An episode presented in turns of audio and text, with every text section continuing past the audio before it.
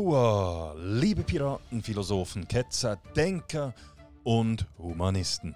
Herzlich willkommen auf dem Schiff des stoischen Piraten und auf unserer Suche nach dem Schatz des guten Lebens. Mein Name ist Matt und ich bin der Gastgeber des Podcasts Der stoische Pirat.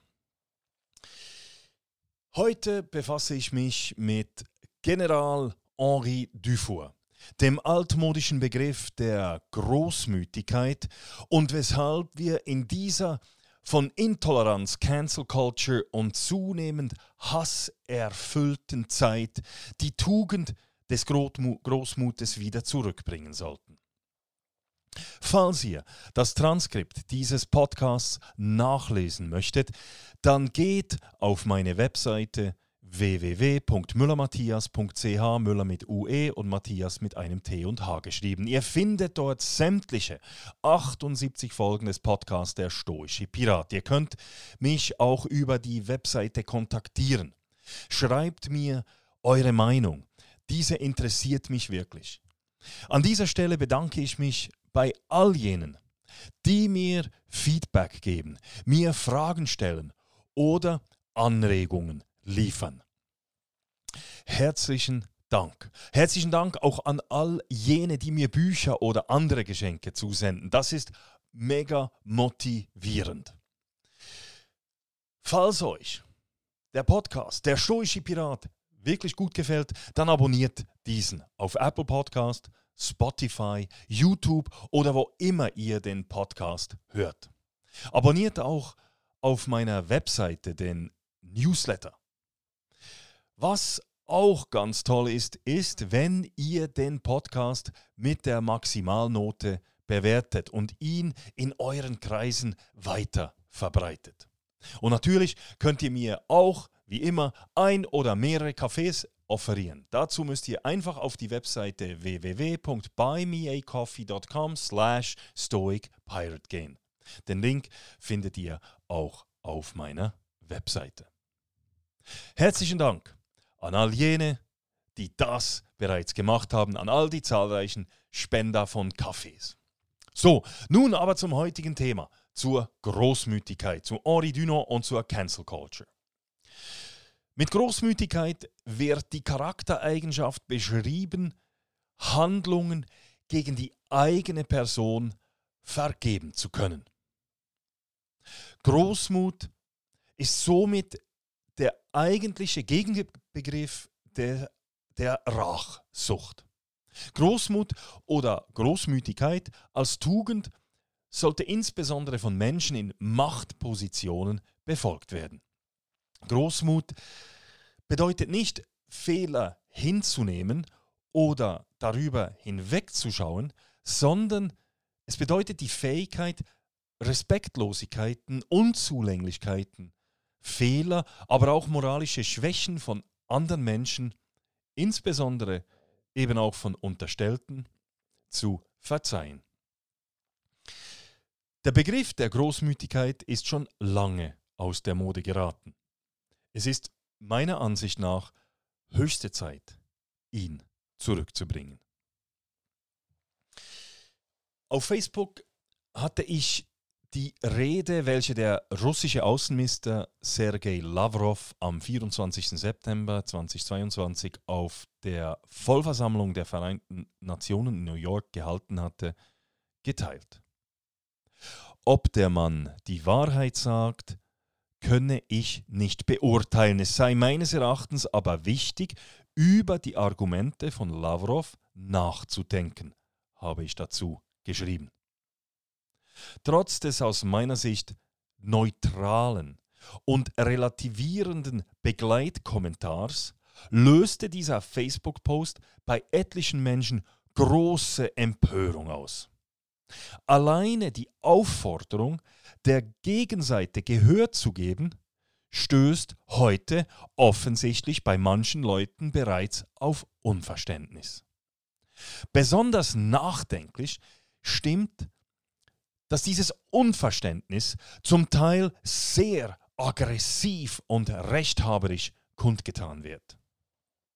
Ich bin überzeugt, dass kaum ein rational denkender Mensch zum Schluss kommen würde, dass einem Angeklagten vor Gericht das Recht, sich zu äußern, verwehrt werden sollte. Nur wenn beiden Streitparteien zugehört wird, kann schließlich eine Ausgangslage geschaffen werden, die zu einer Verbesserung der als ungerecht empfundenen Situation führen kann.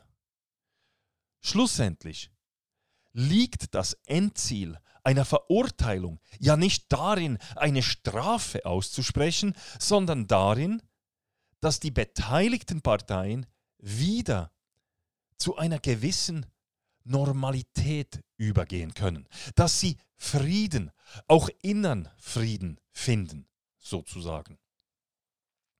Die Strafe ist somit lediglich Mittel zum Zweck. Durch das Strafmaß soll das Gleichgewicht, welches durch ein unrechtmäßiges Verhalten gestört wurde, wiederhergestellt werden. Und zwar bei der Täterin und beim Opfer. Wenn nun aber nur einer Streitpartei zugehört wird, dann ist es nicht möglich, ein von beiden Parteien als gerecht empfundenes Urteil zu fällen. Ein Weg zurück zur Normalität ist somit ausgeschlossen. Wenn Menschen sich in irgendeiner Weise ungerecht behandelt fühlen, sei es durch einen verbalen oder körperlichen Angriff, durch Misshandlung oder durch gesellschaftliche Ablehnung und diese Person keine Möglichkeit hat, diese Situation mittels rechtlicher oder anderer vernünftiger Schritte zu beheben, dann sehnt sie sich nach Rache. Sich sozusagen Auge um Auge nach alttestamentarischer Art zu rächen, soll ein Gefühl der Läuterung und des Abschlusses vermitteln und somit den inneren Frieden zurückbringen. Der von allen als gerecht empfundene und funktionierende Rechtsstaat verhindert somit Rachegelüste. Die Absenz von minimalen Regeln und deren Durchsetzung führen in einer Gesellschaft nicht, nicht zur Anarchie, wie oftmals befürchtet oder behauptet wird, nein, sondern zu einer Lynch- und Selbstjustiz, welche schlussendlich in der Diktatur und Tyrannei der Brutalen und Starken endet. Oft wird meines Erachtens vergessen, dass eine Strafe auch für den Bestraften als gerecht empfunden werden muss. Wird dem Prinzip der Verhältnismäßigkeit keine Rechnung getragen, keimen beim Bestraften die Rachegefühle wieder auf. Statt zu einer friedlichen Koexistenz führt das Urteil nach Beendigung der Strafe zu einer Eskalation des Konflikts. Dadurch wird nun die Frage nach der Schuld für den immer noch ungelösten Konflikt erschwert. Es stellt sich nämlich jetzt folgende Frage. Wenn der Konflikt nun wegen einer unverhältnismäßigen Bestrafung eskaliert, liegt die Schuld nun beim Bestraften, der ursprünglich den Konflikt angezettelt hat, oder ist die Schuld in der Zwischenzeit auf den Bestrafenden, auf den Strafenden übergegangen, der es verpasst hat, durch eine gerechte Strafe die Situation zu befrieden. Durch das Erdulden der Strafe hat der Bestrafte eigentlich sein, seine Vergehen gesühnt und somit den Ausgleich für seine Missetat wieder hergestellt. Dass sich die Waagschalen nun in die andere Richtung bewegt haben und immer noch nicht in gleicher Höhe zu, sehen, zu stehen kommen, ist durch den Bestrafenden verursacht worden. Wer trägt nun also die Schuld für den Konflikt? Hätte der ursprüngliche, ursprüngliche Missetäter seine Tat nie begangen, dann wären wir gar nie in die Situation gekommen, dass die Waagschalen aus dem Gleichgewicht gebracht worden wären. Somit könnte argumentiert werden, dass die Urschuld beim Missetäter liegt. Wenn wir aber davon ausgehen, dass der Missetäter durch die Bestrafung gesühnt wurde und somit seine Missetat vergeben ist, dann liegt die Schuld nun beim Bestrafenden, weil der seine Macht überschritten und ein unverhältnismäßiges Strafmaß ausgesprochen hat. Aus dem Missetäter ist somit das Opfer, aus dem Bestrafenden der Täter geworden. Die Schuld hat sich nun der Waagschale gleich verschoben. Damit ein Strafmaß vernünftig festgelegt werden kann, müssen die Richter und Richterinnen versuchen, die Tat in ihrer ganzen Komplexität zu erfassen. Was hat zur Tat geführt? Welches war die Motivation des Täters? Wie groß ist der verursachte Schaden? Und weitere solcher Fragen müssen versucht werden zu beantworten. Dies bedingt den aufrechten Willen, beiden Parteien möglichst unvoreingenommen zuzuhören. Es bedingt auch den ehrlichen Versuch, für beide Seiten Verständnis zu entwickeln. Da Emotionen unser rationales Denken und somit unser Urteilsvermögen einschränken, müssen wir beim Richten in der Lage sein, unsere Emotionen so gut wie möglich zu kontrollieren. Es ist absolut keine einfache Aufgabe, wenn man als Richter Empathie für beide Parteien aufbringen muss, gleichzeitig sich aber in der Unter Urteilsfindung nicht durch seine eigenen Emotionen dominieren lassen darf. Es ist mir klar, dass Richterinnen und Richter über außergewöhnliche Fähigkeiten verfügen müssen und diese Fähigkeiten von durchschnittlichen Menschen nicht in dieser Ausprägung erwartet werden können. Trotzdem ist es meine Meinung, dass von allen Menschen ein gewisses Maß an kritischen Denken verlangt werden darf. Ein Denken, das sich nicht mit Scheinkausalitäten zufrieden gibt, also nicht den Fehler begeht, von einer Korrelation direkt auf eine Kausalität schließen zu wollen. Ein Denken, ein Denken aber auch, das sich mit den möglichen Konsequenzen einer Handlung und den allfälligen Konsequenzen der Konsequenzen auseinandersetzt. Es ist mir bewusst, dass wir alle in einem gewissen Maße dem Gesetz der unbeabsichtigten Folgen unterliegen. Niemand ist in der Lage, sämtliche kurz- bis langfristigen Auswirkungen einer Handlung vorherzusehen. Unsere Imperfektion legitimiert uns aber nicht mindestens den Versuch zu unternehmen, mögliche Konsequenzen anzudenken. Das Ziel jeder Streitpartei ist es, den Streit zu beenden, indem sie als vermeintliche Siegerin aus dem Streit hervorgeht. Es ist aber ein Trugschluss zu glauben, mit der Niederlage meines Gegners sei der Streit beendet und der Weg zum Frieden automatisch gegeben.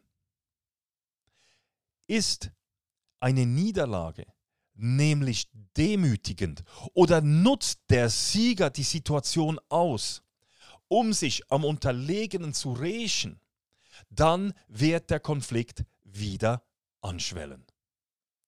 Dem Besiegten sollte deshalb stets ein Ausweg offen gehalten werden. Ein Ausweg, wo der Gesichtsverlust der Situation entsprechend so gering wie möglich ist. Auch sollte nicht der Sieg das primäre Ziel sein, sondern die friedliche Koexistenz der Konfliktparteien in der Zukunft. Der Sieg kann zwar zwingend notwendig sein, aber er ist, wie die bereits besprochene Strafe, nur Mittel zum Zweck. Einer, der dies erkannt hatte, war der im Jahre 1787 geborene Schweizer General Henri Dufour. Dufour ist meines Erachtens einer der großartigsten Menschen, welche je die Geschichte unseres Landes geprägt haben. Am 5. November 1847, sozusagen am Vorabend der kriegerischen Handlungen des Sonderbundskrieges, wandte sich der Befehlshaber der eidgenössischen Truppen an seine Soldaten. In seinem eindrücklichen und wunderschönen Tagesbefehl schrieb der Humanist Dufour folgendes, ich zitiere. Soldaten, ihr müsst aus diesem Kampfe nicht nur siegreich, sondern auch vorwurfsfrei hervorgehen. Man muss von euch sagen können, sie haben tapfer gekämpft, wo es Not tat, aber sie haben sich menschlich und großmütig gezeigt. Ich stelle also unter euren Schutz die Kinder, die Frauen, die Greise und die Diener der Religion. Wer die Hand an eine wehrlose Person legt, entehrt sich und schändet seine Fahne. Die Gefangenen und besonders die Verwundeten verdienen umso mehr eure Berücksichtigung und euer Mitleid, als ihr euch oft mit ihnen in demselben Lager zusammenfindet. Ihr werdet euch auf den Feldern vor unnützen, unnützen Verwüstungen hüten und die augenblicklichen Entbehrungen, die die Jahreszeit trotz allen Eifers, mit dem für eure Verpflegung gesorgt werden wird, mit sich bringen kann, leicht zu ertragen wissen. Eure Führer werden sie mit euch teilen. Hört auf ihre Stimme und folget dem Beispiel das sie euch geben werden. Es ist oft verdienstvoller, die Mühen und Entbehrungen des Kriegslebens zu ertragen, als auf dem Schlachtfeld Mut zu zeigen. Zitat Ende.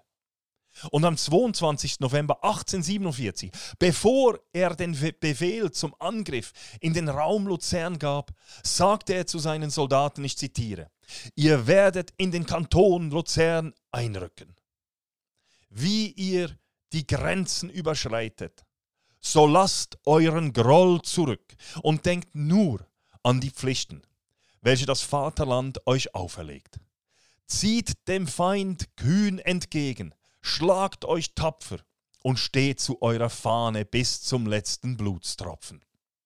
Sobald aber der Sieg für uns entschieden ist, so vergesst jedes Rachegefühl Beträgt euch wie großmütige Krieger. Verschont die Überwundenen, denn dadurch beweist ihr euren wahren Mut. Zitat Ende. Es ist meine Überzeugung, dass wir uns diese Worte von General Henri Dufour verinnerlichen sollten. Statt uns dem zunehmend hasserfüllten Zeitgeist zu ergeben, welcher von intoleranten, selbstherrlichen Narzissten geprägt wird, die glauben, mit ihrer Scheinmoral das Handeln und Denken der Menschen zu diktieren, sollten wir uns die altmodisch klingende Großmütigkeit wieder versuchen anzueignen. Es ist Großmütigkeit und Menschlichkeit, nicht Cancel Culture und auf Pseudomoral begründete Verurteilungen sowie Bevormundungen mit Denk- und Sprechverboten, welche Gesellschaften und Individu Individuen zur friedlichen Koexistenz brauchen. Eine friedliche Koexistenz, welche wiederum die Grundlage von Wohlstand, Fortschritt, Freiheit und Zufriedenheit ist. Großmut bedeutet nicht, Fehler hinzunehmen oder darüber hinwegzuschauen, sondern die Fähigkeit, Respektlosigkeiten, Unzulänglichkeiten, Fehler, aber auch moralische Schwächen von anderen Menschen, auch von unseren Gegnern zu verzeihen. Also, lasst uns die Tugend der Großmut zurückbringen. Auch wenn diese altmodisch tönt, ist sie in der heutigen Zeit meines Erachtens dringend notwendig. So, that's it. Wie denkt ihr darüber? Was denkt ihr über Großmut? Lasst es mich wissen. Schreibt mir via meiner Webseite www.müllermatthias.ch. Dort findet ihr auch das Transkript dieser 78. Podcast-Folge des Stoischen Piraten. Wenn ihr auch der Meinung seid, dass unsere Gesellschaft mehr Großmütigkeit gebrauchen könnte und wir diese zurückbringen sollten, dann beginnt selber damit. Teilt diesen Podcast bzw. eure Meinung in euren Kreisen mit und vor allem folgt den Worten Henri Dufours und zeigt euch großmütig und menschlich. Denn wir alle sollten nicht nur ein erfolgreiches, sondern auch ein vorwurfsfreies Leben führen. Man soll von uns sagen können, wir haben tapfer gekämpft, wo es Not tat uns aber immer großmütig und menschlich gezeigt. In diesem Sinne wünsche ich euch eine tolle Woche und hoffe, dass ihr auch in Zukunft wieder mit an Bord des Schiffs des stoischen Piraten kommen werdet. Macht es gut. Bis bald.